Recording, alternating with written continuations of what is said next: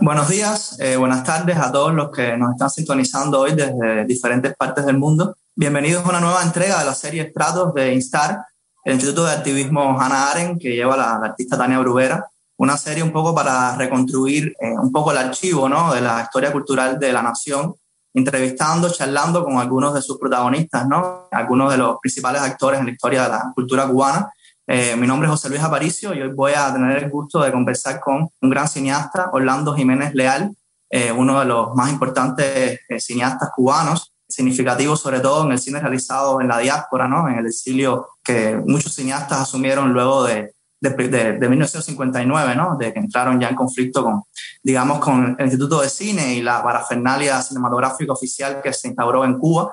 Orlando es el autor de, de varias de las películas más significativas eh, del cine cubano. Hoy estaremos hablando muchísimo sobre una de ellas, PM, que fue, digamos, la primera película maldita de una serie de películas malditas que, aún, que hasta el día de hoy estamos sufriendo eh, en Cuba. PM una película de 61 que codirigió con Sabá Cabrera Infante y que provocó eh, el discurso de palabras a los intelectuales de Fidel Castro, que hasta el día de hoy es todavía la piedra angular, el edicto oficial que regula la política cultural en Cuba. Orlando después también realizó otras películas muy importantes en el exilio. Hablamos, por ejemplo, de Conducta Impropia, de La Otra Cuba, de 8A y de una película de ficción también muy importante que es El, el Super. Entonces es un placer para mí eh, conversar hoy con Orlando. Vamos a centrarnos sobre todo en, en el affair, en el caso PM y en todo lo que rodeó a, a la prohibición de esta película en el año 61. Eh, bienvenido Orlando a, a, Instar y a la serie Stratos. Hola José Luis, ¿cómo estás? Muy bien, eh, muy contento de poder estar conversando contigo en, en, vivo hoy. Quería aclarar, bueno, antes de comenzar la charla, que, estaremos también abiertos a, a preguntas. Eh, nos pueden eh, dejar las preguntas en, en, el chat, las trataremos de responder hacia el final de la conversación o, eh, o después por escrito, pero bueno, siempre es bueno que dejen sus interrogantes en, en el chat de, de la página de Instar. Quería comenzar eh, diciendo que nada, que, que, creo que es una gran oportunidad porque aunque el caso PM es, es bastante conocido, ¿no? Eh, nunca tenemos, creo, la, el chance de poder hablar directamente en vivo con, con su protagonista, ¿no? Y tener las, las, anécdotas de primera mano, ¿no? Más frescas eh, y sin, sin esta cosa, digamos, más esquemática, ¿no? De, de leer la historia. Eh, y quería que, Orlando, me, me empezaras hablando sobre el contexto en el que se realiza la película en el año 61, ¿no? ¿Qué se vivía en Cuba en el año 61? Fue un momento posterior a la invasión, eh, el intento de invasión por, por, Playa Girón. ¿Cómo se sentía todo esto en las calles? ¿Cómo el gobierno estaba actuando? Eh, ¿Y cómo son tu, tus motivaciones que, en ese contexto que te llevan a hacer Bueno, después de la invasión del, o durante la invasión, eh, eh había una atmósfera, ya digamos que la fiesta de la revolución cubana se había, se había acabado para mucha gente, y había un, una atmósfera, digamos, de, de, de, incertidumbre, de opresión. Eh, la fiesta se había terminado. Eh, ya empezaron a apagarse las luces y las sombras empezaron a tomar poder. Tienes que pensar que la, que la gente estaba acosada por una solemnidad que no tenía nada que ver con la idiosincrasia del peruano. Y, y ese fue el contexto en el que surge PM, ¿no? Había una, habían dos Cubas, una Cuba que quería, que pensaba que era suficiente con derribar la dictadura de Batista y que iba a haber una nueva etapa donde las libertades iban a florecer. Y no era así, empezamos a ver que las sombras eran mucho más importantes y más largas que las luces. Y en ese contexto se hizo, se hizo PM, ¿no? Yo recuerdo, por ejemplo, que cuando filma, en, en la filmación, la gente que estaba alrededor, eh, vamos, la gente que yo veía, estaban, habían una realidad que no tenía nada que ver con la realidad y con la solemnidad que el, que el, que el gobierno podía imponer al pueblo, ¿no? Ese sí, entiendo que, que, era un país como que se estaba preparando todo el tiempo para una invasión inminente, ¿no? Como que había un estado de guerra declarado. Había un estado de guerra declarado desde el punto de vista oficial, pero el pueblo no, eh, ese fue eh, eh, en realidad el conflicto de, de PM. Ellos querían imponer una visión marcial, solemne, de, la revolución y el pueblo que quería era bailar y divertirse y, qué sé yo, y tener una nueva etapa. Y esa, la visión de PM fue lo que les molestó a ellos de una manera muy, muy violenta. PM que era un poco el recorrido que estabas acostumbrado a hacer desde joven, ¿no? Como tú también eras de regla, realizabas todo el tiempo esta... yo soy de un pueblecito que se llama Regla, que está enfrente a la Bahía de La Habana. Un, pueblo muy curioso porque es un pueblo donde dos supersticiones estaban presentes. Era el comunismo, era un pueblo muy comunista y, muy brujero. O sea, dos, dos, supersticiones que se llevaban muy bien en, realidad ese pueblo. Ese pueblo tuvo dos alcaldes comunistas, te estoy hablando de los, en los años 20 un alcalde que se llamaba Antonio Bosch, que creó la primera estatua de realismo socialista en Cuba, que es el, el, Parque de la Mandarria, que era un obrero de Mandarria, ¿no? El desnudo. Y los niños y las niñitas pequeñitos se ponían por debajo de la Mandarria a ver si veían algo, ¿no? Eh, pero ese era el tipo de... Y había una lanchita creada después de la muerte de Lenin, que se llamaba Lenin una lanchita que cruzaba la bahía.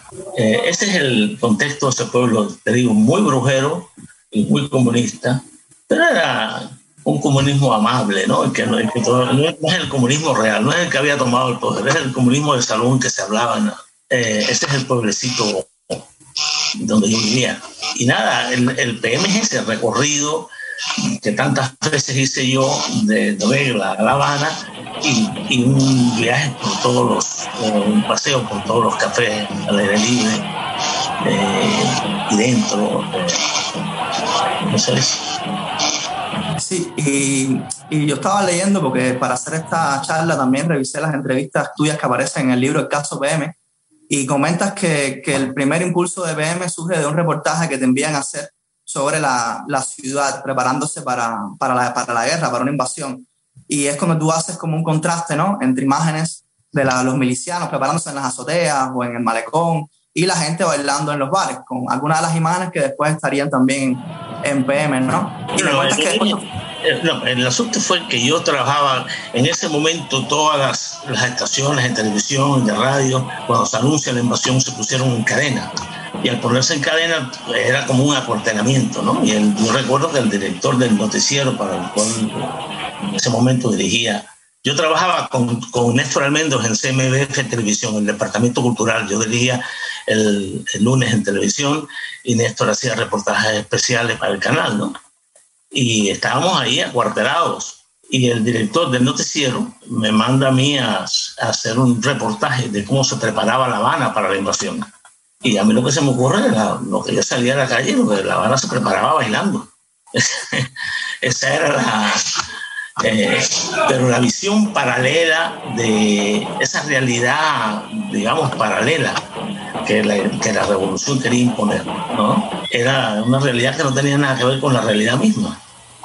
Entonces, eh, cuando yo hago reportaje, lo edito y se lo enseño al, director del noticiero, me dice, no, no, esto no es lo que yo quiero. Yo quiero cómo se prepara el pueblo eh, poniendo cañones, eh, preparando las cuatro bocas.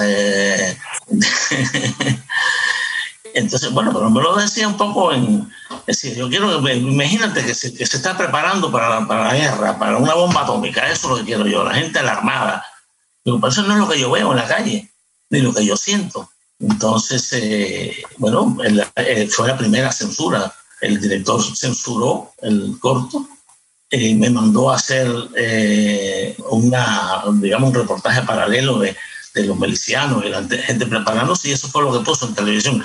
Pero yo escogí ese pedazo y hablé con Sabá le dije, vamos a hacer un, un reportaje, un, un, corto, un poco inspirado, un corto que había hecho Néstor Almendros en, en Cuba, se llamaba 58, 59, que era eh, el fin de año, cómo, se espera, cómo esperaba Nueva York el fin de año del año 58. Sabes que todos los años en Times Square se, hay una gran celebración. ¿no? Y Néstor, era un, reportaje, era un reportaje, era un corto muy curioso, un corto, era un corto muy corto, valga la redundancia, redundancia, de cómo la gente se divertía esperando el año 58, 59. Una cosa muy curiosa, porque es un año muy decisivo. Y lo curioso era que Néstor, con su mirada, cambiaba una realidad que estaba ahí, que era cotidiana y que todo el mundo veía, pero la manera en que la veía era, era, era muy curiosa. Y eso nos inspiró, a mí me inspiró sobre todo, y con esa inspiración salimos a la calle a hacer eh, ¿no? Y ese fue el origen. Sí, tengo entendido que fue, fue un, fue, un, rodaje hecho entre ustedes dos prácticamente, con una pequeña cámara, y película que compraron en el mercado negro, ¿no? Porque... Era, sí, porque ya no había, era película china, con una, que tenía una sensibilidad, muy, era muy lenta la película, ¿no? Imagínate que ya en esa época habían películas de alta sensibilidad y esta película una película china que era qué sé yo ni la mitad de lo que era más y, y, eran películas mezcladas de diferentes pero de alguna manera es decir películas coda películas china películas checa esas mezclas de, de emulsiones logró una textura y una vamos y un look una diferente me parece a mí. Es como un, como un grabado, como una cosa antigua. Ya en esa época se había antigua. Claro, sí, le, le, da toda esa pátina poética, ¿no? Y, y como melancólica y nostálgica a, la, a, lo que se graba, ¿no? La noche esa de, de PM. Y yo lo que te quería preguntar era si desde un inicio, desde que usted estaba realizando esta película, tenían idea de la connotación que podía traer. O sea, si tenían idea de que pudiera ser censurada o, o, molesta o incómoda. Yo sabíamos que era una película, era una compilación artística. La película, de alguna manera, era en contra de, esa rigidez formal que tenían las películas de Licay. Y había una irreverencia, pero era una irreverencia artística que nunca sabíamos que iba de alguna manera a provocar, pero no que tenía esa connotación, que iba a tener esa connotación eh, política a esos niveles.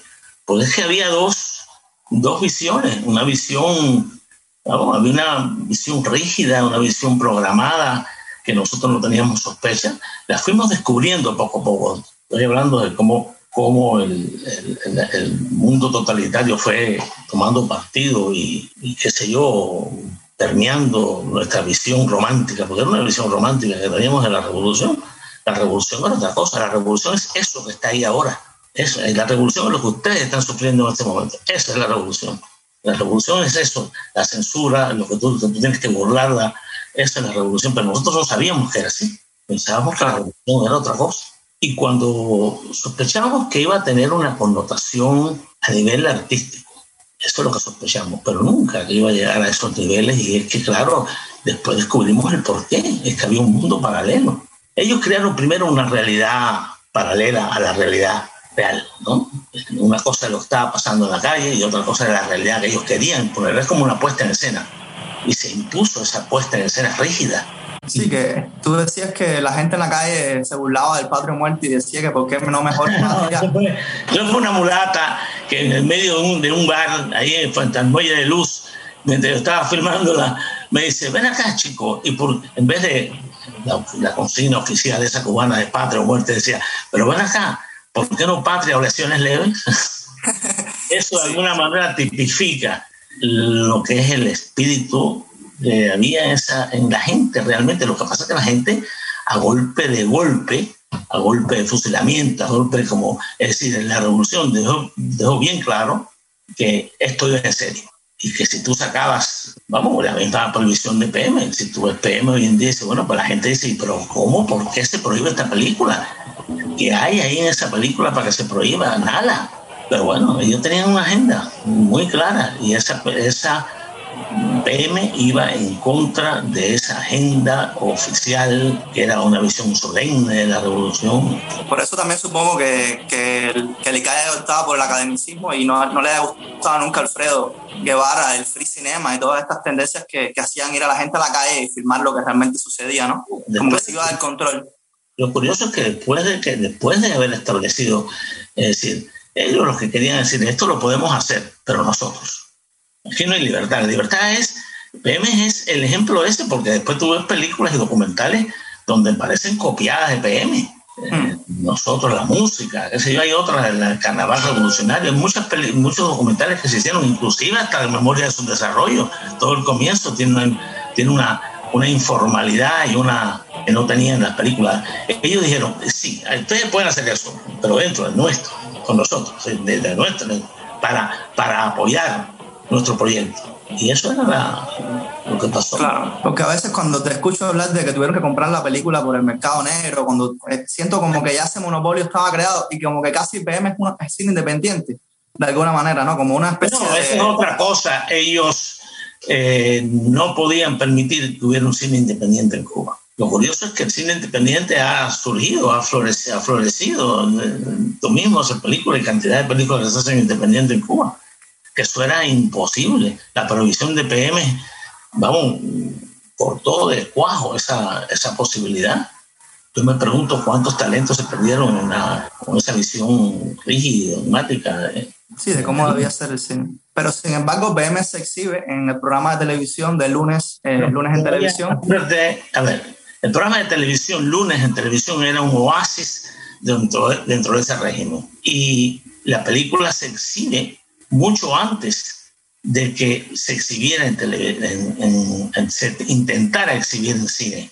Es decir, después que se pasa en televisión una vez y tuvo buenas críticas y demás, eh, yo voy a, un cine, que, que, el único, uno de los pocos cines que quedaba independiente en Cuba, se llamaba el cine, que además curiosamente era uno de los pocos cines o los primeros cines duplex en Cuba, se llamaban el duplex, tenía dos cines, el, el duplex y el Rex Cinema. Uno era un, un cine dedicado eh, totalmente a documentales y noticieros, y el otro era un cine de donde tenían películas eh, comerciales normales. ¿no? Entonces yo le propongo al dueño del cine, que era conocido mío, ponerle películas selectivo, había un proyector, nunca había visto una proyección tan fantástica de PM, porque es un proyector hecho en Barcelona de 16 milímetros, una, por primera vez una pantalla gigantesca con un sonido estupendo. Y ahí me la, vamos, nos propusieron el comprar la, el, el, darnos una cantidad y un por ciento de las taquillas. Pero si hay una formalidad, que tienen que ir al Instituto de Cine a que le den la aprobación. Es una cosa formal.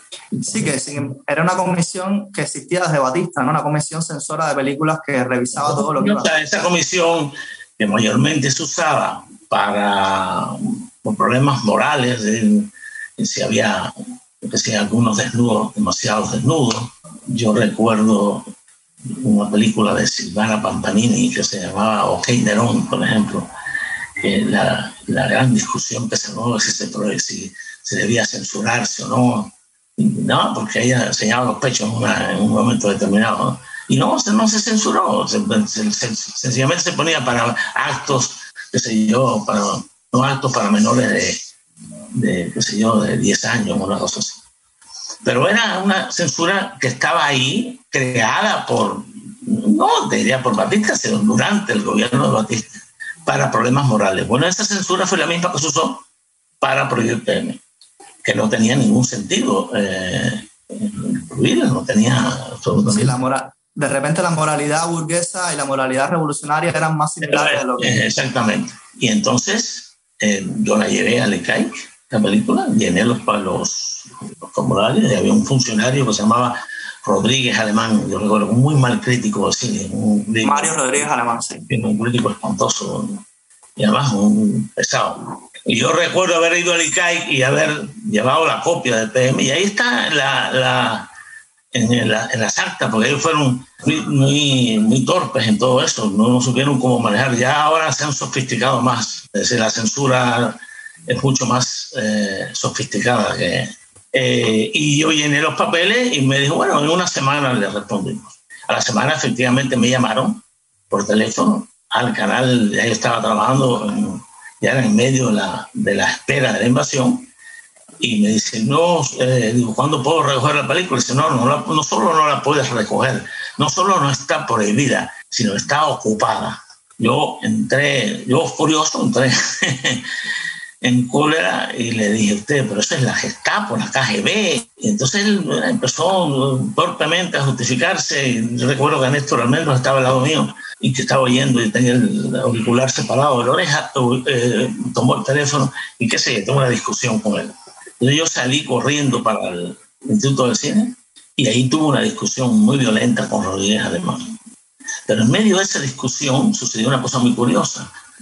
el despacho de Alfredo Guevara creo que estaba como dos o tres puertas y él estaba oyendo la conversación, bueno, la, conversación no, la discusión, porque no discusión a gritos. Y de repente eh, yo empiezo a oír pataditas y puertas que se cierran y se abren. Y era él como, y se acercaba así, ponía la cara,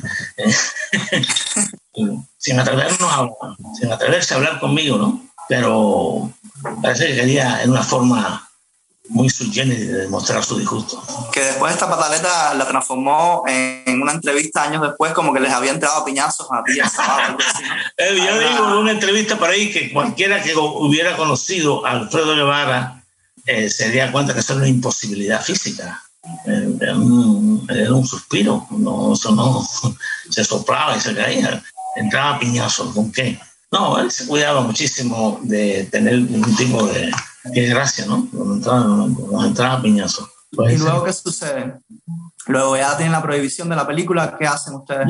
Eh, entonces hay una, todos los artistas, pintores, poetas, estaban ya disgustados con, con muchas cosas que habían sucedido, ¿no? Cortapisa, se, se, le criticaba un cuadro a Torrero por allá, si un, si un poema no se podía publicar por allí. Es decir, fueron como copando ligeramente en los espacios. Y esos artistas todos protestaron una carta que se le mandó a Nicolás Guillén protestando por la prohibición de PM. sí, como que ya había una, un clima eh, de, de, de, malestar muy grande dentro de todo el ambiente intelectual. En, ese contexto se produce la bronca física con Tito, que ya te contaré después. ¿Qué pasa? Esa carta va a Nicolás Guillén diciendo que se suspenda, todo esto iba a pasar un congreso de, intelectuales y artistas y piden que se suspenda eh, esta carta, que se suspenda el congreso para discutir el tema de la prohibición de la película. Y la reacción fue una reunión urgente en Casa de las Américas para discutir todo esto. Pero la discusión, donde nos pusieron a Sabá y a mí en un, en una, en un estrado, y nos empezaron a acusar de toda suerte de, de barbaridades, de irresponsables, de contrarrevolucionarios. De, y inclusive ahí llegó hasta un tipo de decir que debíamos, se ponían de pie y, criticaban. Eh. Nada, se exhibió la película y la película tuvo una ovación cerrada. Pidieron que la volvieran a gritos, que la volvieran a poner, la volvieron a poner. Esto en Casa de la América.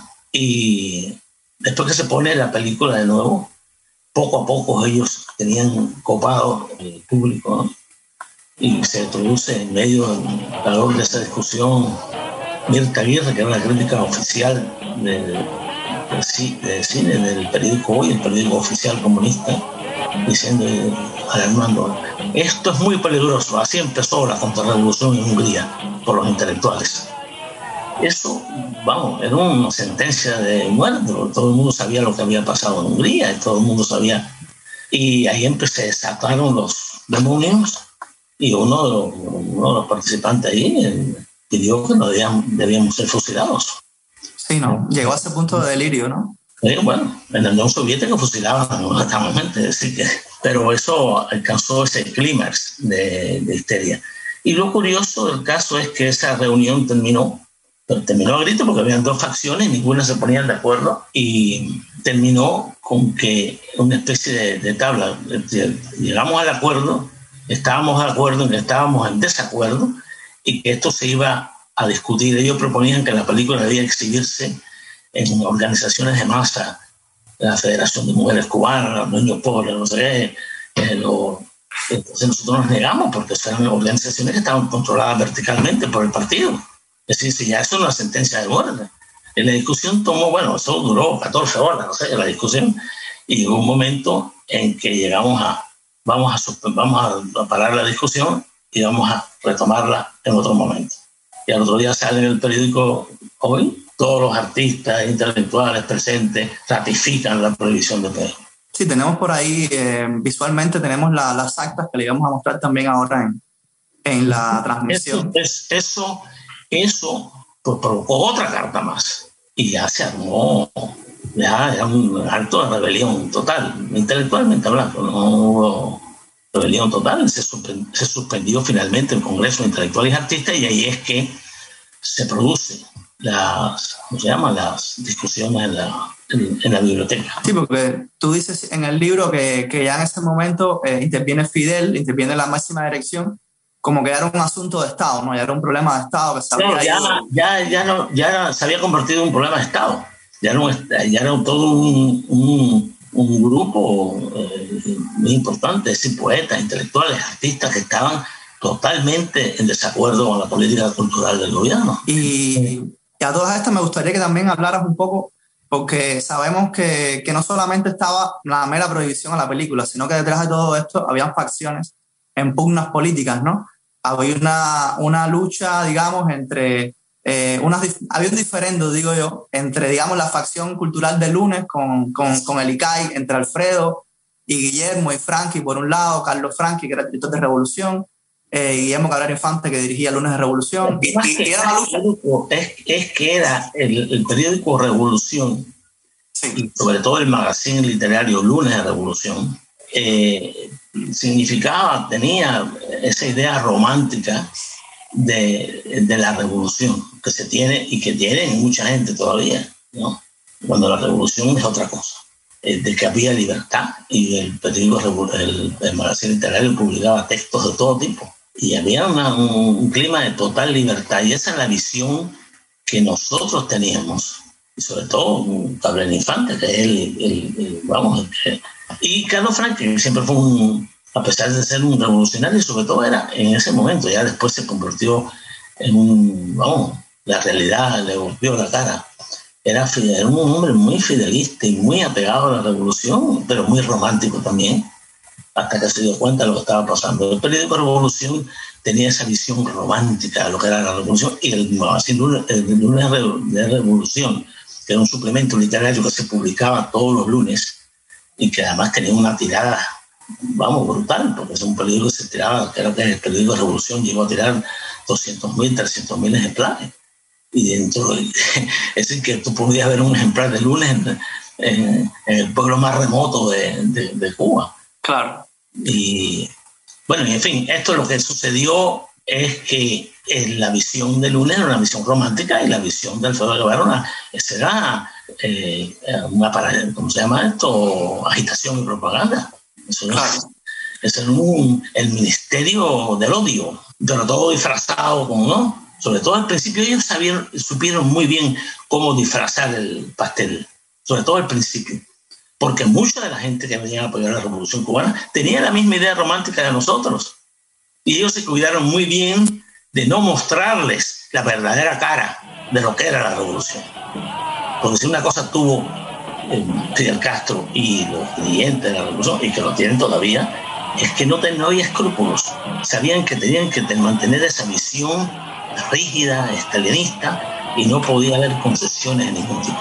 Las únicas concesiones eran un paso atrás, como decía Lenin, para dar dos adelante, no había otra. Entonces ellos, ellos se cuidaron muy bien de venderle esa visión romántica a esa gente que todavía mucha gente por ahí eh, todavía cree que tiene. Entonces supongo que llegan a la, a la biblioteca, a las reuniones de la biblioteca. Con Entonces, en, medio de todo, en medio de todo ese clima se, se produce las discusiones en la... Es decir, Fidel Castro suspende todo suspende el Congreso de Intelectuales y Artistas y manda a, a reunir que nos reunamos todos. Curiosamente, ni a Sabá ni a mí nos invitan la primera reunión. Eh, y es donde Padilla, eh, Alberto Padilla, en medio de la reunión, eh, o al principio de la reunión, dice, bueno, aquí no se puede seguir discutiendo, el origen, no le demos vuelta, el origen de esta reunión es algo por el estilo, estoy citando de memoria, es la prohibición de la película. Por lo tanto, y ninguno de los realizadores está aquí, así que tienen que estar aquí.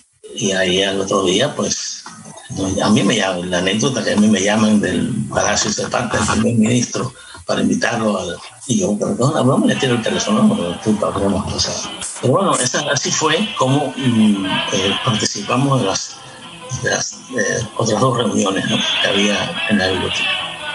Pero la, la atmósfera era ya una atmósfera ya no había nada que hacer, ya, ya, porque ya, ya estaba tomado todo. Ellos fueron tomando todos los espacios muy, muy deprisa, muy rápido. Ellos ahora tienen otra estrategia, ¿no?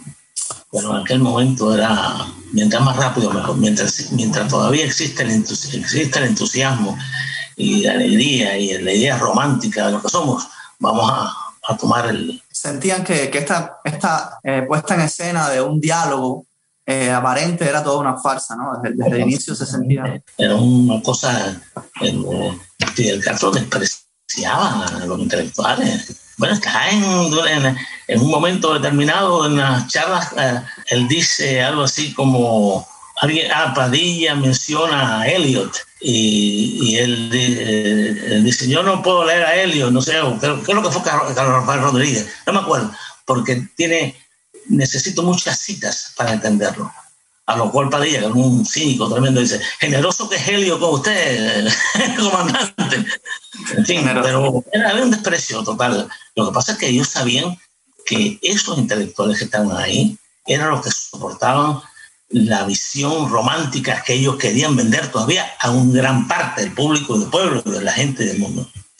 Y, tenían que neutralizar a esta gente y contentarlos. Y ahí empezaron con todo tipo de artimañas. Bueno, becas, eh, publicaciones de libros, comprar. como de, comprar, ¿no? El, comprar a los, seguidores, ¿no? contentarlos con, con prebendas para con prebendas, de su lado. Aunque lo hacían con bastante, vamos, todo eso estaba adornado de una manera, en un pastel adornado, pero eso fue, eso fue así. Y, no aceptaban eso a la cárcel o al exilio. Sí, hablas en el libro también de que muchos de los intelectuales más valientes en estas reuniones, como Padilla, como Vigilio Piñera, lo pagaron a la larga, ¿no? ¿Sabes? Esta, se lo pagaron. El pobre Piñera, que, fue el que le, uno de los más valientes de todos, que le dijo, yo, quiero preguntar aquí, que es el origen de la frase, el origen de la frase eh, eh, con la revolución, todo, dentro de, la, dentro de la revolución, todo fuera de ella nada, bueno, es la previsión de PM, es decir, desde el origen de si había libertad, eran era los límites de la libertad dentro de un gobierno revolucionario, dentro de un gobierno totalitario. Y él dijo, sí, aquí libertad si estás conmigo, si no estás conmigo no, no hay libertad. Y eso es lo que le pregunta Virgilio Piñera, que alza la voz así de una manera muy débil, una voz culpable, como decía Padilla. Comandante, yo tengo mucho miedo. Yo quiero saber si aquí hay libertad o no. Imagínate qué pregunta más ingenua, Y eso, bueno, eso ya fue el, final. Tienes un cuento con Fidel, ¿no? Una vez que estaban Sabá y tú a la entrada del lobby de la... Fueron tres reuniones. Nosotros fuimos a dos de ellas. Ah, no, eso fue una prefiguración. Estábamos en el lobby de la biblioteca y estábamos eh, Néstor, Sabá, yo, y en otro grupito al lado estaba Alfredo Guevara. Ya se había producido la primera reunión. Y había esa tensión, todavía no, todavía no sospechábamos la magnitud realmente de lo, que, de lo que iba a pasar. Y entonces llegó él y se acercó a Alfredo Guevara, y empezó a dar palmaditas, manotazo. Y él, ay, comandante, comandante, le dijo, yo vengo, he venido aquí a echarte con el rayo. obviamente delante de nosotros, para que nosotros lo viéramos. Eso es un... Entonces, me, me, es muy familiar hoy, hoy hablar de todas estas cosas de, de PM y las reuniones, porque es muy similar a, las estrategias que aún siguen ocurriendo hoy, ¿no? Respecto a, a estos eh, supuestos diálogos con los intelectuales y artistas que son todos puestas en escenas orquestadas y que ya uno tiene ya las de perder desde un inicio, ¿no? Y siento que quizás este fue el primer momento, ¿no? Donde, donde se empezó a desplegar este teatro de, de la censura y de la represión a los intelectuales. Quisiera saber cómo reaccionaron ustedes ante el discurso ya de Fidel, las palabras a los intelectuales, que fue el cierre de todas estas reuniones, viendo que ya no era simplemente ratificar la prohibición de PM, sino como establecer una política cultural para todo eh, lo que se producía en Cuba. no había nada más que hablar. Contestó de una manera muy clara cuáles eran los límites de la libertad dentro de ese gobierno, dentro de ese sistema. Si estás conmigo, si, si me alabas, si, me, tú aceptas mi visión, es una visión religiosa, eso es lo que es, bastante penosa. Y ya no había nada que hacer, además porque todo eso estaba acompañado de un sistema represivo, ya todos los espacios estaban ocupados, no había prensa, no había radio, no había televisión, todos esos espacios eran tomados por ellos. Entonces ya no había manera de a dónde iba, eh, dónde protestaba, dónde, dónde comentaba, quién te entrevistaba. No había nada. Nosotros nos convertimos en unos, unos parias, no había nada. Inmediatamente, bueno, poco tiempo después, a mí me, me echaron, estaba igual, cerraron el magazine literario. Revolución también lo cierran después, el eh, periódico, ¿no? Un poco después, en fin, ya no, ya no había nada que hacer. Siempre me da mucha gracia una cosa que dice Carrera Infante de cuando cierran Revolución, de que el pretexto, o lunes, ¿no? Que, que pretexto es que hay falta de papel y justo cerrando Revolución abren eh, dos periódicos más, ¿no? es como una cosa muy... De la última noche de, de la biblioteca, que todos nos fuimos ensombrecidos a, a las oficinas de lunes quedaban frente a, la plaza, yo prefiero decir de plaza cívica, porque son muy postados en plaza de la revolución, y estaban viendo grandes ventanales y había unas, la pared de donde estaba su despacho, pues no había despacho, sino era, todo abierto, era un salón abierto, y su, digamos, su escritorio estaba al lado de una ventana y una pared completa llena de, de fotos, de afiches, de, y él llegó y sin decir palabras empezó a gritar todo aquello. Y dice, y no me acuerdo que dijo algo así como que esto se jodió. ya no hay nada que hacer. Y ya, efectivamente, eso fue el... Es que fue un teatro de la violencia muy perturbado porque está siempre esto de, que antes de dar el discurso Fidel pone la, la pistola ¿no? sobre la mesa. Y todo, al final de todas las discusiones donde hablamos todo, y qué sé yo, eh, no, pero al principio de su discurso, eh, él, se quita el cinturón con su pistola y lo pone encima de la mesa. Y era una cosa muy simbólica, ¿no? Claro. Diciendo, si se portan bien, no lo fusilo. no lo fusilo. Pero era así, era, era, muy obvio que ya no había nada que hacer. Ya era, estaba bien claro. Lo que pasa es que, como yo digo por ahí en una entrevista, la fiesta, las luces se habían apagado, pero la fiestas seguían dando. Me un tiempo en, y después la gente empezó a aceptar, unos aceptaron la realidad, se callaron, y, otros protestaron y tuvieron que irse al exilio, o, como el caso Padilla. La fiesta comenzó a ser vigilada, como diría Antonio José Ponte, ¿no? Comenzó a ser una, una, fiesta vigilada. No, y la, y la propia Habana que retrata PM eh, fue una Habana también que desapareció, ¿no? Años después, pero ya fue desapareciendo eh, todo este mundo de los bares, de los, de los cabarets a la, a la, vieja usanza, ¿no? De los 50 fue un mundo que, que también fue borrado, ¿no? Por motivos morales o, o otros pretextos similares entonces también PM viene a ser como eh, quizás un testamento, ¿no? De esos espacios, como una canción de Sidney, de, de, toda esta Habana nocturna que, que, ya se perdería en unos años, ¿no? También es premonitorio eso. En medio de, ese, de todo ese ambiente de tristeza donde se produce el altercado con Titón, con Tomás Gutiérrez. Cuéntame un poco sobre, sobre este altercado. Vamos, pero finalmente cuando ya termina todo esto, éramos, no, éramos no personas, éramos nosotros. Un día estábamos Jaime Soriano, eh, Oscar Hurtado, Sabá Cabrera y yo sentados a la mesa de un, un extremo, el, extremo más pegado al, cementerio, tomándonos un café allí y además no me sombría, no, ya era, era, aunque no se hablaba del tema, el tema estaba presente. Y yo, había, yo tenía un automóvil, un Austin Healy, y lo había parqueado frente, en la calle, en la calle 12, ¿no? La calle 12, frente mm. a la del puesto. Y de repente se aparecen, eh, en, el otro extremo, lo vemos así de lejos, llegando, y todo, tomando tierra alea, eh, Fausto Canel y otra persona más. Y de repente se un ambiente muy desagradable, porque no, no, no, no, nos miraban, nos miraban, él nos miraba, él nos miraba un día, y hasta que se acercó a la mesa y le dijo, ellos tenían broncas también por problemas personales. Y oye, me Sabá, quiero esa cosa típica que hacen los cubanos, sal, sal afuera que quiero hablar contigo. O no tener la bronca. y eso se repitió varias veces. Y, se iba, y un momento le dije, oye, no molestes más, no quiere hablar contigo, vete ya no, no, Orlandito, no, no, no te metas, no, no, un problema. Entonces yo, eso fue creciendo y nadie se atrevía a irse. y bueno, finalmente nos vamos y sea lo que sea, voy a cruzar, salimos todos y cuando yo voy a cruzar la calle, la vuelta para meterme en el automóvil, veo que todo se apareció por atrás y empieza a dar golpes a Sabá Carrera, pero sin mediar palabra. Y Sabá, número, hombre, así así por la mano. Entonces yo me metí, era muy belicoso, me metí y lo cogí por la camisa. Y digo, oye, está bueno ya, qué sé yo, la agarro por la camisa y se, se echa para atrás. Y entonces se produce este espectáculo penoso de que se queda en medio de la calle de 12 con una camiseta perro, de aquellas camisetas que tenían era taca, taca, taca, o perro, una camiseta, porque la camiseta era una camiseta muy chiquita, se quedó, yo me quedé con la camisa en la mano, y el, ese, ahí se nos separan, Cautocanel me pone una llave por atrás, y vienen los milicianos de Belicaic, pero ya habían entrado una patada, ¿sabes? Eso es un...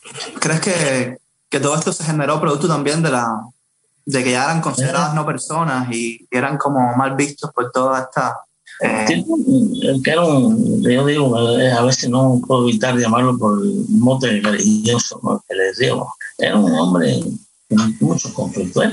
yo le, he llamado un leninista triste o un estalinista moderado, como, como tú quieras. Era un hombre que tenía muchos conflictos. Él, él sabía perfectamente cuál era nuestra posición, pero por otro lado sabía que tenía que estar al lado del poder para poder hacer sus películas o sus peliculitas. Y, y entonces también se produce otro evento posterior a, la, a, las reuniones en la biblioteca, que es una reunión con Edith García Buchaca. Bueno, eso ya fue mucho después, eso fue mucho después, porque evidentemente ellos no sabían, todavía, digamos, el, el, el poder no estaba, ellos no tenían, vamos, no sabían en qué estábamos nosotros. Y nos citan a Sabá y a mí a, a la Casa de las Américas, que era, cuando estaba su oficina, y nos ofrecen, y estaba Nicolás Guillén y Alejo Carpentier, todo como para avalar la posición de ella, y nos ofrecen una beca eh, para estudiar. Me seguro que la primera oferta fue en Lodz, en Polonia. Yo, por supuesto, en Sabá, en aquel momento también teníamos una cara de poco, ¿no? no pues no confiamos en absolutamente nada. Después eso, esas cosas se, vamos, la gente que lo sabían que eran reales, pero en esa época no, bueno, tampoco yo en mi caso, yo no lo hubiera aceptado. Pero sí hubo el intento como de ofrecerle, hubo el intento de ofrecerle Hombre, becas, claro, viajes. Nos reímos allí y todo. Yo recuerdo cuando entré el, el, de sentado en un buró pequeñito, me parece un cuadro de botero, estaba Lezama, Lezama como a la entrada, una escalera, no recuerdo muy bien, hace muchos años, y que no dio uno. Ya, buena suerte, muchachos, cuando subimos y, y, nada, nos ofrecieron todo este tipo de cosas, que decimos que sí, como no, pero que ya nos reunirían, que nos dieron teléfono para reunir con no quién. Y por supuesto ya tenía mi salida planeada, ¿no? Yo, había, yo tenía visa consular con los Estados Unidos y viajaba antes de la revolución mucho a Nueva York y a Miami. Yo trabajaba en un noticiero de cine que tenía una iguala con cubana aviación, no me costaba nada venir y muchas veces iba a revelar películas en colores a Nueva York y otras sencillamente de a visitar amigos. A veces venía por la mañana aquí y regresaba por la tarde. Ahora ya hace, hace 60 años que no que me fui de Cuba. Entonces ya PM es lo, la, el, digamos, el parteaguas, después de eso ya no, no haces más cine en Cuba y decides irte definitivamente y logras entonces marcharte al exilio, ¿no? Sí, claro, finalmente ya que no había nada, o sea, no, ya toda la, estaban, todos los caminos estaban cerrados. Y ahora quisiera que me hablaras un poco sobre la trascendencia, eh, la vigencia que tiene PM como, como obra artística, como película.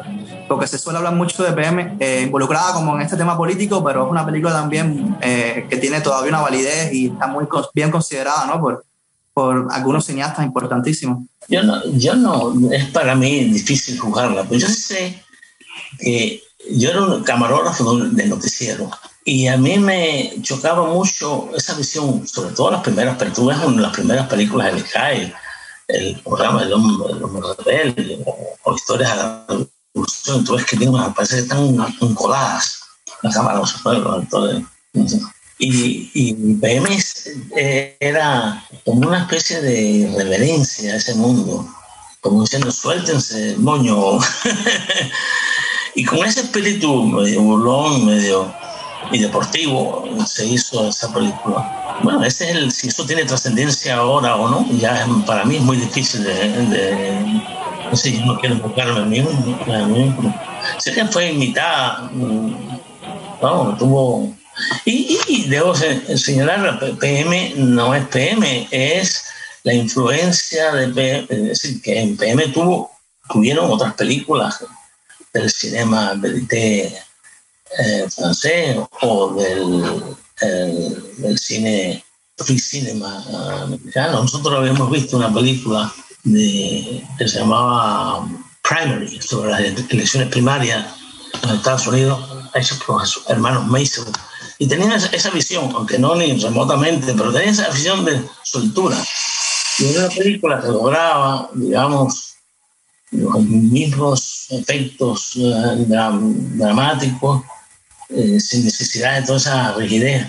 Claro, e, era una. Nosotros estábamos bajo la influencia del neorealismo italiano también, que era que te permitía hacer un cine, digamos, asequible, barato y con, con pocos medios. Pero esto, no, esto era, visto ahora, una trampa, así, una salida para... Pero, no sé yo, lo ves con, comparado con el claro. americano clásico, igual, con ese tipo de cosas, te das cuenta que son, ese es un cine que es escamoso. Sí, yo creo que la, la influencia de BM es palpable en todo ese cine posterior de la década misma, en, en Nicolás y en Landrián, en, en, el mismo Titón, en muchos de los mejores documentales que se produjeron en esa época. Y además creo que vuelve a ser una referencia importante en el cine independiente de los últimos 20, 30 años, donde ya también los realizadores con el cine digital se han lanzado a las calles y han podido filmar la realidad cubana con mucha más libertad, con, eh, con mucha más soltura ¿no? de lo que eso es una maravilla, ver cómo ese cine hecho con esa libertad, lo primero que tiene es, es la misma intención que tuvo PM, deshacerse de esa visión encolada.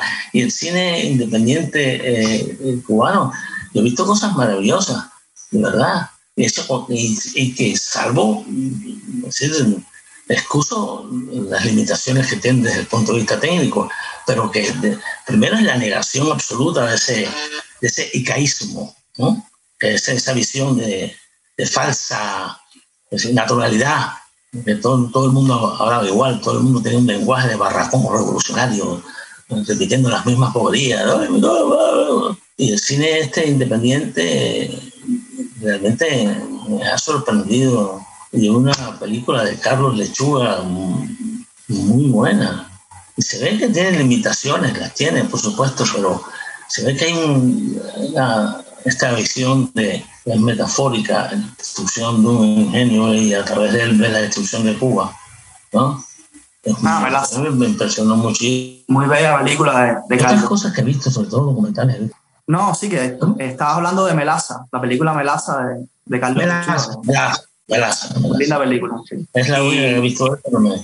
Deberías ver Santa de Andrés, después te... sí, ya no, no lo he visto todavía. Dice que es muy buena también.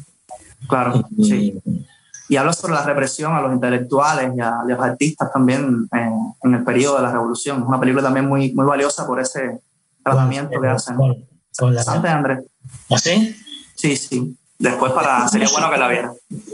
las concesiones eh, que han tenido eh, hacerse la vista gorda ante esa realidad. No, no hay concesiones. Santa Andrés es una película censurada que aquí tampoco se puede exhibir. pero, pero, que se haya, que, que, la hayan podido hacer, no que la hayan ah, podido. Eso ya es, un, es inconcebible. Eh, hubo una época que uno podía salir vamos, a la calle con una cámara. Ya en la época yo filmé PM, constantemente ustedes yo enseñaba el canal del periódico Revolución. Y eso que no es una, es un, es una película sin luces y sin, sin aparataje, ¿no? Es como haciéndote invisible prácticamente es lo que la cámara es una extensión de ti mismo, para que no se, para no te notaran, pero con todo eso, ¿quién es usted? ¿Qué hace aquí? cosas que hubieran sido inconcebibles años atrás, ¿no? Así es te quería preguntar, Orlando, eh, sé que has estado al tanto de las últimas eh, circunstancias represivas que ha habido en Cuba contra artistas intelectuales, contra cineastas. Eh, y un poco yo creo que, que, PM fue, donde empezó todo, ¿no? Es como fue la manzana de la discordia que comenzó esta larga historia de censuras y de represiones en el campo de la, del arte y de la cultura. Entonces, eh, ¿cómo valoras tú lo que sucede en, la Cuba de hoy en cuanto a un paralelo con lo que viviste tú y vivieron tus amigos, tu generación? ¿Cómo lo ves? Yo no, una cosa es como yo lo veo y otra cosa es como lo deben de sentir ustedes, que son dos, dos visiones. Eso forma parte de la extensión de la visión paralela que ellos han creado. Yo veo que sencillamente es, es una extensión de aquello, eso es un mundo que se va, ha ido transformando para adaptarse a, a las nuevas necesidades, pero a las nuevas realidades, pero eso es, en el fondo es exactamente el mismo, ¿no? lo mismo que pasó con PM. Ellos saben que no pueden. Lo que pasa es que ya cada día es tan anacrónica esa visión, es tan antigua y tan ridícula, ¿no? tratar de mantener esa, esa visión absolutista de Cuba y además cuánta gente ya le cree el mito eh, de, de, la revolución, porque hay una cosa muy obvia, es el divorcio que hay entre el discurso y la realidad. Es decir, yo te puedo decir a ti lo que quieras, pero la realidad acaba con la, realidad, la, realidad te destruye. Yo creo que cada día es mucho más fácil, es más difícil mantener el, ese discurso. Ya son, es, una, es una cosa además patética, porque por ejemplo yo recuerdo, y esa, esa visión la tuve cuando el juicio de Ochoa, estaban aquellos todos esos oficiales, generales, sentados ahí, y decía, Dios mío, pero esto era gente que podía haber sido un boticario, un, vendedor de periódico, este, disfrazado de generales soviéticos, interpretando una realidad que no tiene nada que ver con Cuba. Y eso, no importa lo que hagan, eh, vamos, es una cosa patética, esa visión, porque estás hablando con esa voz de, de, de y nosotros, todos aquellos generales, vamos, se han convertido exactamente en todo lo que ellos criticaban. Sin embargo, no sé si sabes que ahora mismo, como son 60 años, creo, eh, del, de, la, de palabras a los intelectuales y de, y de la prohibición de PM, hay toda una campaña oficial pues, desde el Ministerio de Cultura de Cuba, donde se está de nuevo reafirmando palabras a los intelectuales, se están ensalzando como, digamos, como el, el, discurso más importante, el documento más importante. Hay continuamente reportajes televisivos donde salen personas hablando de lo gran eh, discurso, lo, las grandes palabras, la gran sabiduría que hay en palabras de los intelectuales. Como que todavía es, es, una, es un discurso vivo dentro de la retórica del Estado, ¿no? Respecto a, a la cultura. Y no, pero no mencionan eh, PM para nada, ¿no? Me imagino que eh, no, en la, en la, campaña no, hablan de, de del, del, gran momento. La grandeza del discurso, la trascendencia, la brillantez del comandante. Sí, desde el aparato oficial. Entonces, como que, te, como que debe ser muy irónico para ti ver cómo 60 o más años después eh, todavía se sigue hablando de aquello como el Evangelio, ¿no? Es increíble, sí. No, y que esa pequeña idea, yo tuve una lanchita de regla, haya viajado por el tiempo, es para mí sorprendente, de, de verdad. Y yo veo ahora, porque durante muchos años para mí Cuba era un misterio, es decir, de la Cuba real, no la que yo sabía que, pero la Cuba cotidiana me refiero. Pero desde hace muchos años, como hay una proliferación de cámaras y de, de, de teléfonos portátiles, es una cosa realmente que me, para mí, para mi visión, me mete miedo. Es decir, que no tiene absolutamente nada que ver, es como otra Cuba. No tiene nada que ver con la Cuba que yo... No estoy, no estoy idealizando la Cuba, estoy hablando que es otra, es otra y una realidad muy fea. Es como aquella visión de Orlo que decía, he visto el pasado, no me gusta. al futuro, mejor dicho, perdón. He viajado al futuro y no me gusta. ¿Y volverías a Cuba? ¿Has intentado volver a Cuba? ¿Tienes como ese deseo? Bueno, yo durante muchos años para mí fue una obsesión ya la comunidad católica de Cuba. No lo sé, claro que me, como me gustaría volver, pero no es una necesidad, no es una urgencia como... Porque además me di cuenta que esa Cuba que yo conocí, no voy a encontrar, no va a tener nada que ver con la que yo Bueno, voy a reconocer por tantas cosas que no han cambiado, ¿no?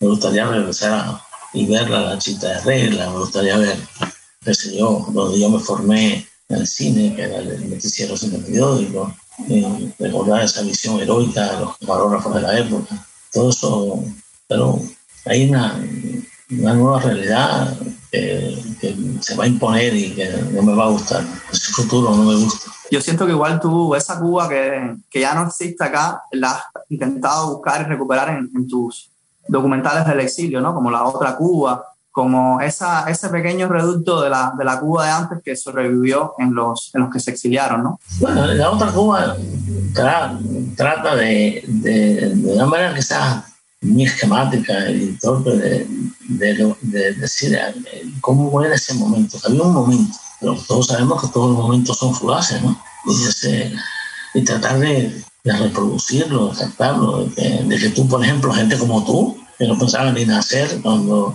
la vea y, ve una lucecita, ¿no? Cuando decía la de buscar o me gustaría ver la luz de una vela cuando está apagada. Sí, con, como ahora de tres tigres también. Sí, eso lo cita, eh, es una frase que cita de Luz Carlos en Tres Tistas Tigres.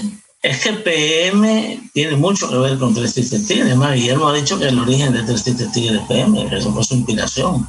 Y bueno, y, no hay nada mejor que leerse Tres Tistas Tigres para ver esa, esa visión caleidoscópica, poética, endurecida de lo que era la Cuba, la Cuba de esa época, ¿no? Un lugar que yo conocí también, porque ya yo cuando me fui de Cuba tenía una vida en Cuba, no es que me fui de jovencito, me fui ya unos 20 años. Pero...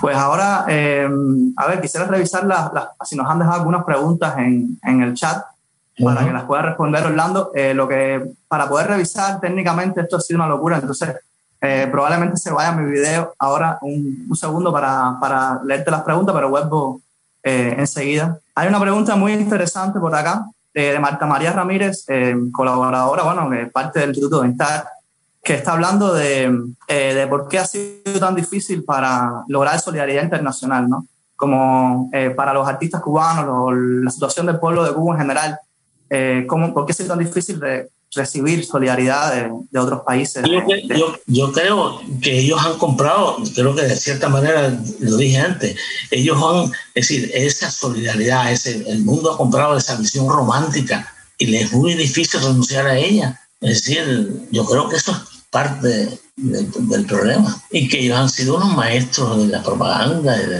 pero básicamente es que ellos vendieron desde muy al principio una visión romántica y además con un actor de reparto muy bueno, pero Fidel Castro, eso no se puede negar, un canalla absoluto, pero un actor increíble, mentiroso como un actor, reiterativo, repetía letanías. Y la gente quiere creer, la gente tiene una desesperación por creer.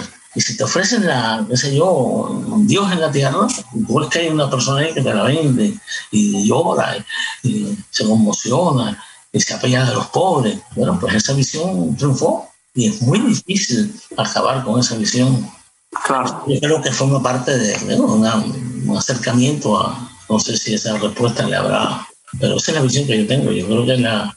Te lo digo, yo he viajado tanto y me ha costado tanto trabajo a mí Claro, cuando tú hablas y explicas, y, y, pero de todas maneras tú ves que ahí es como decirle a un creyente, después cuando alguien que creyó en Dios, que no, Dios no existe, imagínate tú como siempre se va a quedar con esa, entonces eh, no es mi caso, yo creo en Dios, pero eh, yo sé que es muy difícil para un creyente quitarle esas creencias. Sí, como negar su vida de alguna manera, ¿no? Claro, tienes que negar tu vida. Cuando lo logran, se convierte, como el caso de Carlos Franchi, que era un creyente absoluto en, la revolución, y cuando se convenció de lo que estaba pasando de verdad, pues empezó a deshacer todo lo que había hecho.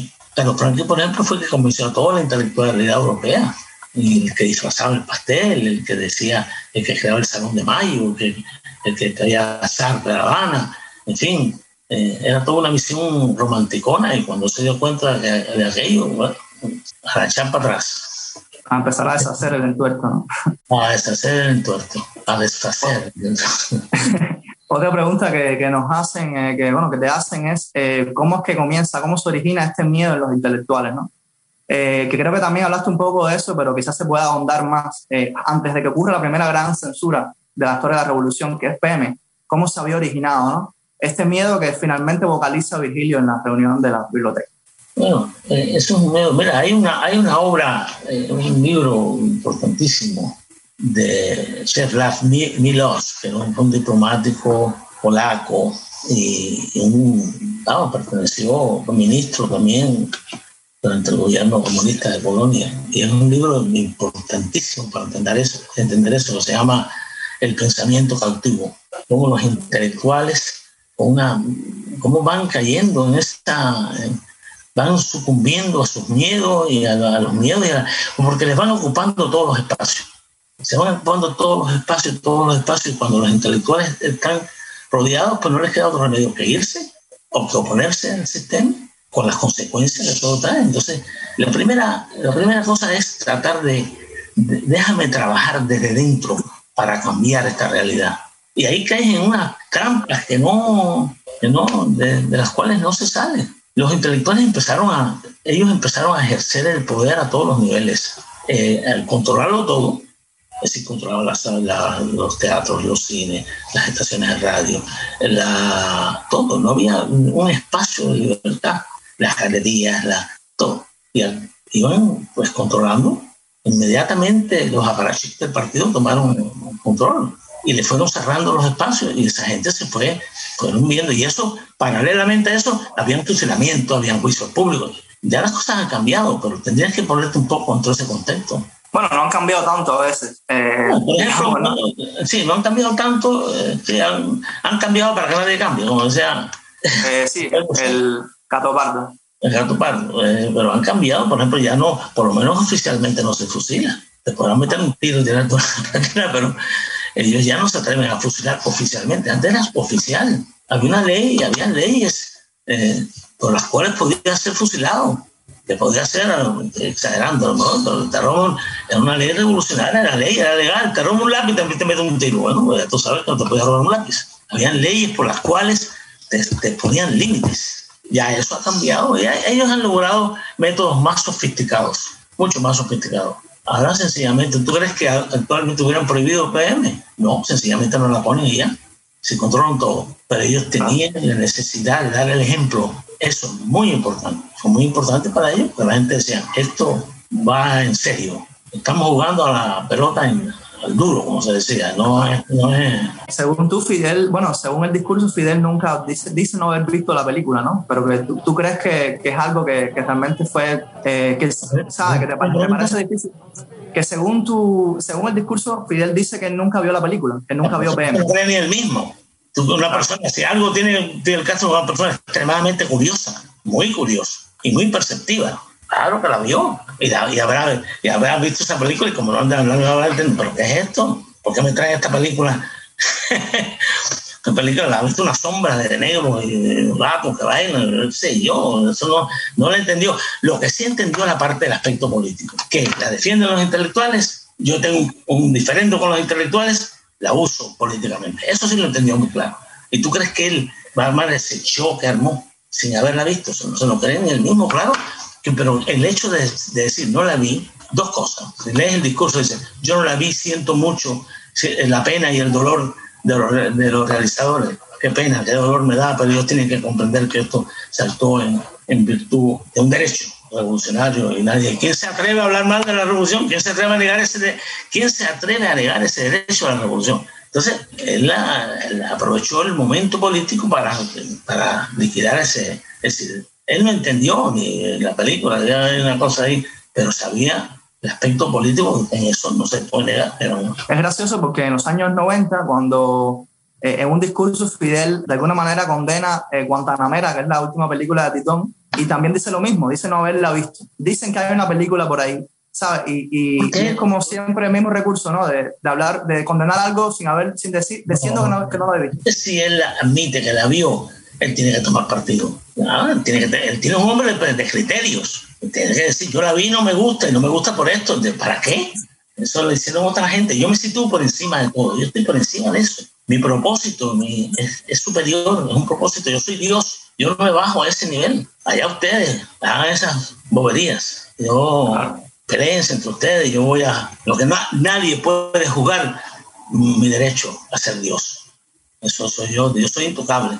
Usted tóquese y ahí entre lo que le la gana. Pero si él dice que vio, eh, imagínate, yo sé que la propia memoria, que es una película, vamos, la película más crítica de la Revolución Cubana, a pesar de los insertos, esos disclaimers ridículos que tiene dentro de la, de la película, es una película que él no la hubiera nunca, jamás le hubiera permitido. Él la permitió porque sabía que era una estrategia del partido Porque él es un hombre, curiosamente, a pesar de lo dísculo que él es un hombre del partido. Él sabe, eh, él se situaba por encima del partido cuando le daba la gana, pero él oía. Él, él es un leninista serio. Él sabe perfectamente, él sabe perfectamente cómo tenía que dar marcha atrás y marcha adelante. Y eso, y yo creo que él, él en el caso de memoria, fue cuando hubo la famosa disputa, creo que era la microfracción, entre que vamos, la Unión Soviética, él tenía que una facción del partido estuviera, y entonces él se sale de esa posición y apoya esto para decir yo soy yo. Es, curioso, es muy, hay gente que ve nada más la, ves la superficie. Pero viendo todo esto en retrospecto, uno se da cuenta que esto era una cosa cantada. Eso estaba, esto estaba todo. Nada, no podía haber salido tan bien las cosas. Nada sale tan bien en la vida. Trata de tú haz planes para que tú veas, todas tu película. Y yo puedo hacer esto y voy por aquí. Y te sale de otra manera a no ser que tú lo hayas planificado como una de hierro y hayas contemplado como un juego de ajedrez todas las movidas posibles y todas las posibles movidas de tus, de tus, de tus contrincantes. Y él eso, hizo eso, muy claro lo hizo. Eh, la gente nada, la gente ve nada más que la superficie, pero eso está... Y PM en ese momento fue una ficha más de eso. que él utilizó, ya te digo, él la vio y no habrá entendido nada. ¿Qué es esto? ¿Una película? ¿Qué cosa es esto? no tiene ni título, tiene un... Claro. Voy a. Voy a la visto, tengo entendido, la ha visto varias veces para ver. Entonces, trataba de descifrar qué había, qué había ahí hasta que le entendió cuál era su pueblo que debía hacer, que es usar la, la película políticamente. Bueno, tengo dos preguntas acá. Una es, eh, me hablan de, de, de, Jorge Ricardo Massetti, mm, no sé, me, me, hablan de cómo, cómo intervino ¿no? en la difusión de la película, cómo ayudó.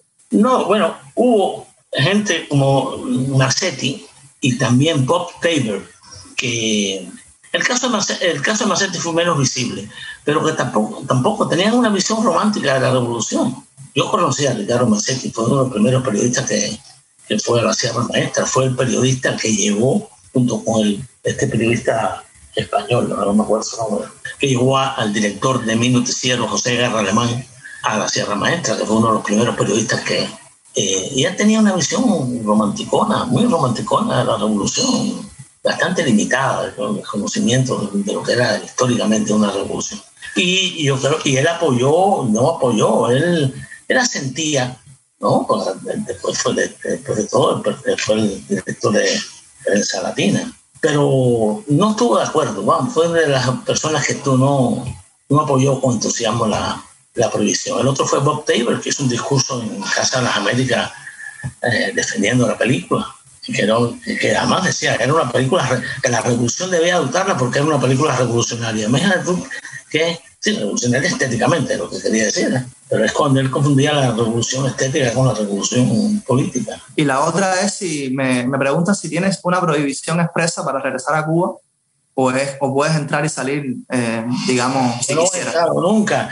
Eh, yo, no, yo no, bueno, durante, es que yo nunca he entrado, no se me correría. Pero nunca ha sido prohibido oficialmente que puedas entrar. Bueno, es que ellos no tienen necesidad de oficialmente decir nada, ellos tenían la visa y se acabó. O, o, amigos míos te dan la visa y te, para decir que la dieron y después cuando llegas a La Habana te regresan. Eh, vamos, es mucho más sofisticado el, la que actúan ahora, ya no, ya las ellos han sabido pulir sus torpezas desde ese punto de vista. Porque todo lo que ellos hacen es en función de mantener esa puesta en escena para esa gran masa que todavía no sé quién preguntaba, no sé ya tanto, pero ya la gente ha abierto los ojos bastante, que es el, apoyo, digamos, internacional.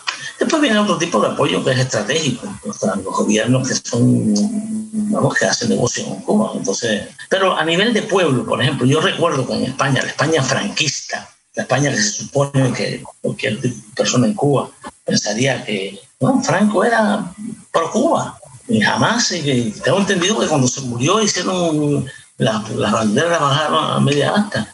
No, no sé, no estoy seguro, pero bueno, eso, me, me, han dicho, lo he leído, pero que, que Franco jamás se metió con Fidel Castro y Fidel Castro tampoco. Yo recuerdo cuando la famosa bronca del, del embajador de Cuba, de España en Cuba, Francisco de los Genios, esto es en el año 59, esto es antes, mucho antes. Resulta que el embajador franquista en Cuba era la embajada eh, franquista en La Habana, era un santuario para los revolucionarios del 26 de julio.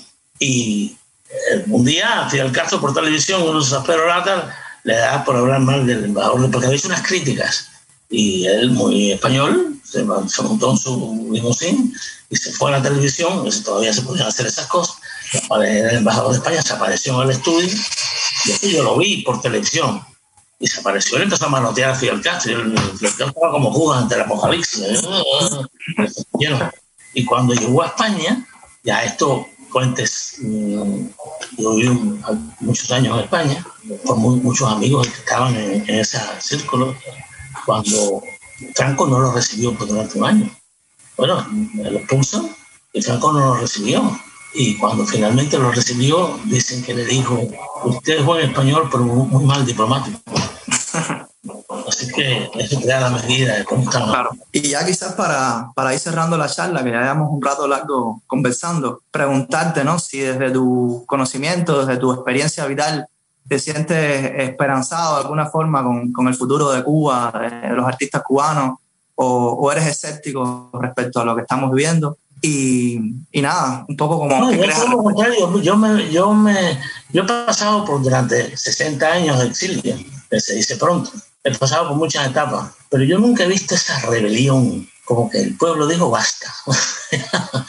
ya, y sobre todo la gente de pueblo, esto gritándole, insultándole, arrebatándole a, de la policía a la gente que, que protestaba. Es decir, yo he visto una rebelión a nivel, ya se, es decir, e, ese divorcio entre la realidad y la ficción ya se acabó, ya no hay ya, ellos lo único que le queda es esa entelequia de poder, ya no les queda muy poco realmente, lo que pasa es que tienen el poder. Y eso contra el poder poco a poco lo han ejercido eh, de diferentes maneras, ahora les queda en el futuro ejercerlo de una manera más violenta, porque yo no creo que la gente se va y en la medida que la situación económica se vaya poniendo peor y peor, y la gente se cansa porque ahí el mundo es otro, hay mucha apertura en las redes sociales, en la internet. Mira esto mismo que está pasando entre nosotros. Estamos hablando, tú estás hablando como, como, si hubiera sido testigo de la época, una persona que ni pensaba nacer, ¿no? Yo creo que tus padres no habían nacido. no, ni padres habían nacido. Sí, entonces, pero tú estás hablando con una vigencia y con un interés de una época que normal, en épocas normales, no, no creo que en el año 60, cuando fue la revolución, hubiéramos estado hablando del año 1910. Sí, yo creo que por eso mismo es la importancia de, iniciativas como esta, de la serie Estratos de, de, Instar, de poder conversar y compartir experiencias entre diferentes generaciones, porque igual podemos como sentir todos los paralelos, ¿no? Entre lo, que pasa ahora y lo que pasó hace 50, 60 años y, y, es una especie de, como dice el, el, hashtag o el logo de, esta serie de Instar, es una serie para estrategias, ¿no? Para poder comprender mejor la, la historia, lo que, lo, lo, que nos precede, para también saber cómo enfrentarnos mejor a, a, lo que tenemos ahora, ¿no? Al presente y al día futuro que nos queda. Entonces, para mí ha sido buenísimo, Orlando, poder conversar contigo, un placer enorme. Voy a ver que, que todos 60 años más tarde, sí, estamos compartiendo, tú estás compartiendo este, digamos, este presente histórico, como si fuera hoy, como si, como si ayer hubiera sido hoy. Y eso, no sé, para mí, yo nunca pierdo fe en, en, el futuro de eso, todo la rebeldía del, cubano. ¿no? no esto, esto solamente ha sido una pausa en la historia. Una pausa poco larga, ¿sabes? Pero... Vamos a ver si, si es mejor patria o lesiones leves, entonces lo vamos a esperar esa frase de esa mulata que, lo, que me la dijo mientras se componíaba, una, frase de una reverencia enorme, porque la, en la consigna oficial era patria o muerte. Entonces, ¿por qué no patria o lesiones leves? Muchas gracias, Orlando, de parte mía. De parte de... que no haya aburrido a la gente que me escuche. No, no, seguro que no. De parte de Tania y igual de toda la, la, gente que trabaja en el instituto, y seguro que hay algunas otras preguntas ahí en online, en los comentarios del, del, video, que a lo mejor nos animamos luego tú y yo a responder algunas cosas que hay quedado. No, no, con muchísimo gusto. Pendiente. y todo el que igual vea la, la, charla, no en vivo, sino que la vea después, también puede dejar sus interrogantes y, ojalá que puedan ser respondidas. No, respondemos. Oye, un abrazo y la distancia. Abrazo grande también para ti. Que nos veamos en algún momento. Ojalá que sí. Ojalá puedas regresar acá también y yo poder ir allá, las dos cosas. Exacto. Un abrazo grande y, a todos que sigan. quiero mucho. Sí, se lo digo. Saludo a, todo el mundo y, bueno, sigan la serie Estratos de, de Instar en las próximas emisiones. Un saludo. Nos